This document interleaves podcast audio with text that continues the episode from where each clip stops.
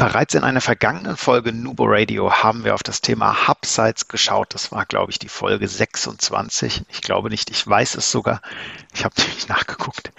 Ähm, Im Jahr 2019 zusammen mit dem Dennis Hobmeier damals und seitdem ist ein bisschen was noch passiert, aber wir wollen heute mal aus gegebenem Projektanlass die Gunst der Stunde nutzen und euch in einer neuen Folge Nubo Radio das Thema Hubsites nochmal kurz vorstellen. Viel Spaß mit einer neuen Episode und los geht's.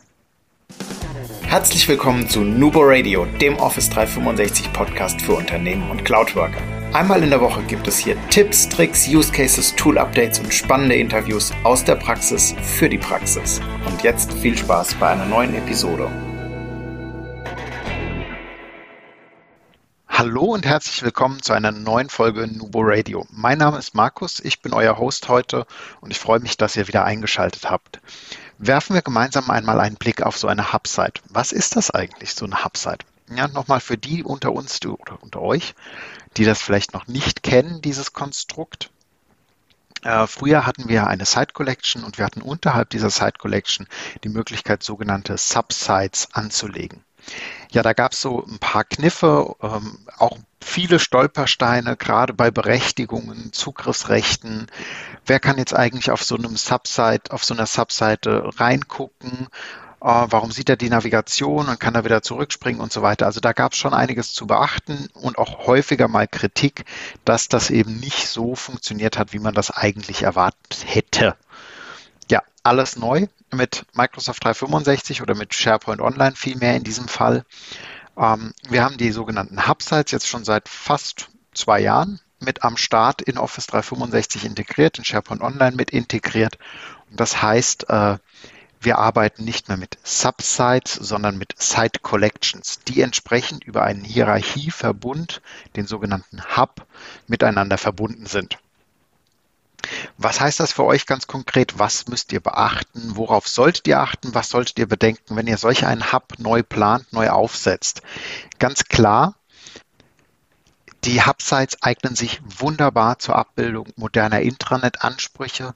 Heißt, wir können verschiedenste Seitentypen, also die Communication oder die Kommunikationssites mit den Team-Sites, also mit den Team-Websites oder auch ähm, das beides mit Groups hinten dran natürlich, heißt mit einem Postfach, mit einem Kalender hinten dran miteinander kombinieren, auch mit Planner dann in dem Fall oder auch mit einem Team in Teams. Heißt aber auf der anderen Seite auch, wir können das dritte Modell auch nehmen ohne die Group. Also das funktioniert auch. Wir können also in einem Hub die Themen Publikation und Zusammenarbeit miteinander mischen können die miteinander verbinden und haben verschiedene Elemente, die da angeboten werden und äh, über die ihr das ein bisschen besser strukturieren könnt oder auch ziemlich modern strukturieren könnt. Auf unserer Seite äh, www.nuboworkers.com findet ihr wie immer die Show Notes und da könnt ihr ein bisschen was äh, auch rauslesen. Wir haben auch Schaubilder reingefügt und ähm, ja, guckt es euch gerne an, gebt Feedback, gebt Ideen, Input gerne auf nuboworkers.com so, nachdem ihr jetzt alle ein einheitliches Verständnis von so einer Hub-Site haben, auf was solltet ihr denn achten? Wir haben mal sieben Punkte rausgesucht, ah, die magische sieben wieder mal, auf was ihr achten solltet oder was ihr im Hinterkopf haben solltet, wenn ihr eine solche Hub-Site anlegt. Punkt eins: Sicherheit. Also ganz klar, die Hubsites hat natürlich ähm, viele schöne Vorteile. Das heißt, wir haben die Möglichkeit, pro Site Collection die Rechte individuell zu regeln und haben da auch die Möglichkeit, das entsprechend ähm, anzupassen. Wir haben aber auch gleichzeitig die Möglichkeit, die sogenannten Hub-Permissions oder Hub-Berechtigungen zu nutzen. Und mit den Hub-Berechtigungen äh, können wir jedem Leser lesenden Zugriff auf den Hub-Sites ermöglichen. Das heißt, für die Personalabteilung, da geht es dann zum Beispiel auf einer Seite um Recruiting und Bindung oder nur um Recruiting, auf der anderen um Bindung, um Training, um Weiterbildung, um Weiterentwicklung, um verschiedenste Punkte aus der Personalabteilung, Formulare natürlich wieder. Vielleicht haben wir ein Reisekostenportal noch mit angehängt und können da verschiedenste Dinge abfragen. So, jetzt haben wir einmal die Möglichkeit zu sagen, alle Personen sollen überhaupt in diesem kompletten Hub-Konstrukt lesen zugreifen. Das können wir auf der Hub Site, also auf der Mutterseite dieser Hierarchie sozusagen, auf der Elternseite einrichten und können das dann an die darunterliegenden Seiten vererben, wenn es dort aktiviert ist. Das heißt, auch dies ist selektiv. Es ist ein Kann und kein Muss. Wir können auch auf alternativ auf allen Hub-Seiten in der Besuchergruppe eine Azure Active Directory Gruppe einfügen, die eine dynamische Gruppe ist und auf Basis von Regeln funktioniert. Also zum Beispiel, dass jeder HR-Mitarbeiter auf den Seiten nicht nur lesend, sondern auch mitwirkend Zugriff kriegt, um entsprechend Inhalte zu ergänzen, zu pflegen und das Ganze immer up-to-date zu halten. Punkt zwei, an das ihr denken solltet, neben der Sicherheit, ähm, ist natürlich das Thema News. Ähm, ganz wichtiger Part heißt Informationsmanagement wir können innerhalb des Hub-Konstrukts News aggregieren. Also auf der übergeordneten Hub-Site werden alle News angezeigt, die in darunterliegenden abhängigen Seiten, Website-Sammlungen angelegt wurden.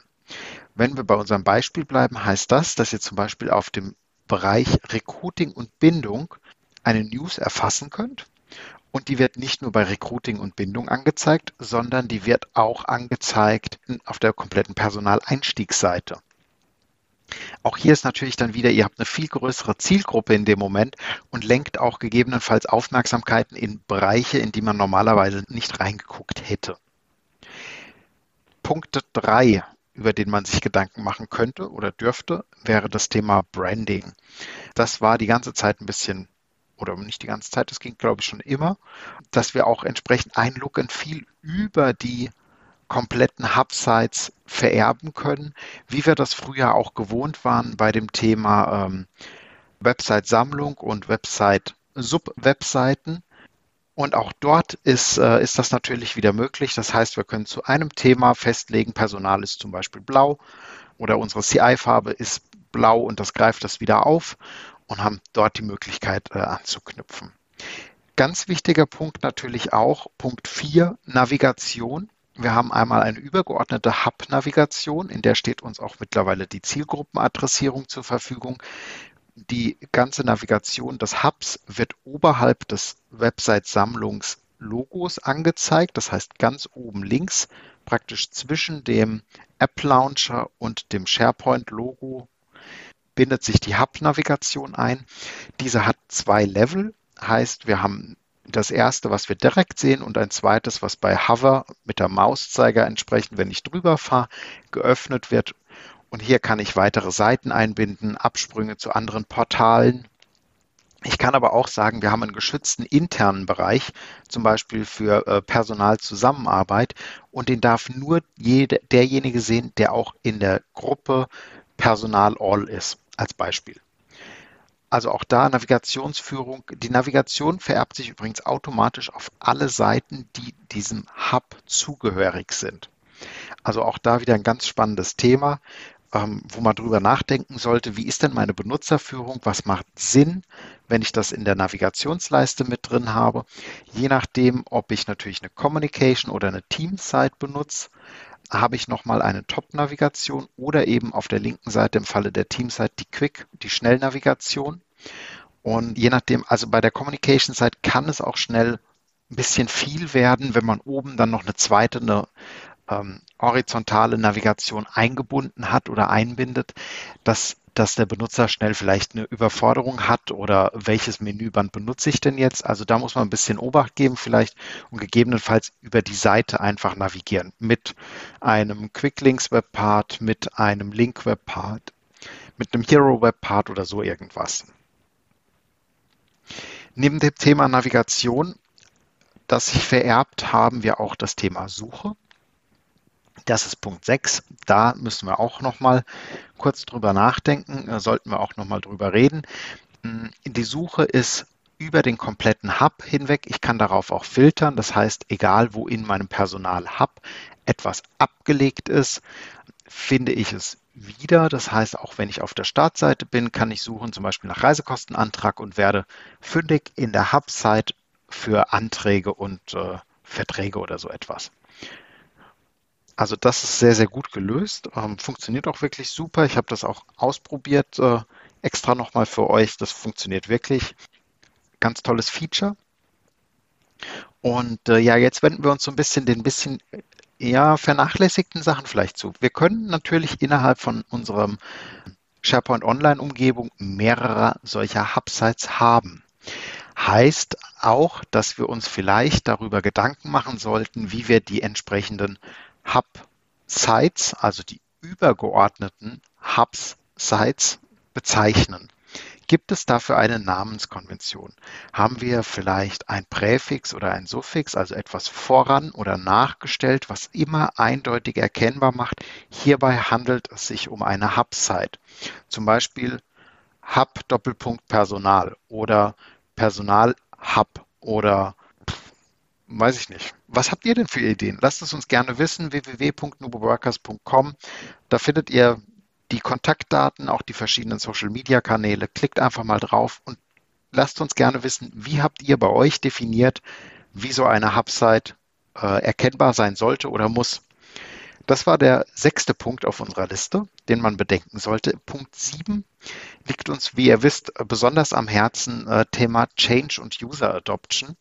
Heißt, wir haben in der Hubsite sehr, sehr viele Möglichkeiten, zusammenzuarbeiten, zu kommunizieren, Dinge zu publizieren.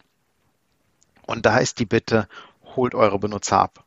Geht, wenn ihr so einen neuen Part launcht in eurem Intranet oder auch in eurer Abteilung, in eurem Bereich, geht mit dem Benutzer rein. Bietet die Möglichkeit, ein, ein Online-Kurs, ein kleines Seminar, einen Workshop, eine Informationsunterlage, wo finde ich eigentlich was, Vielleicht habt ihr ein externes Tool, mit dem ihr einen so einen hover-geführten Dialog, so eine hover-geführte Hilfe nutzen könnt.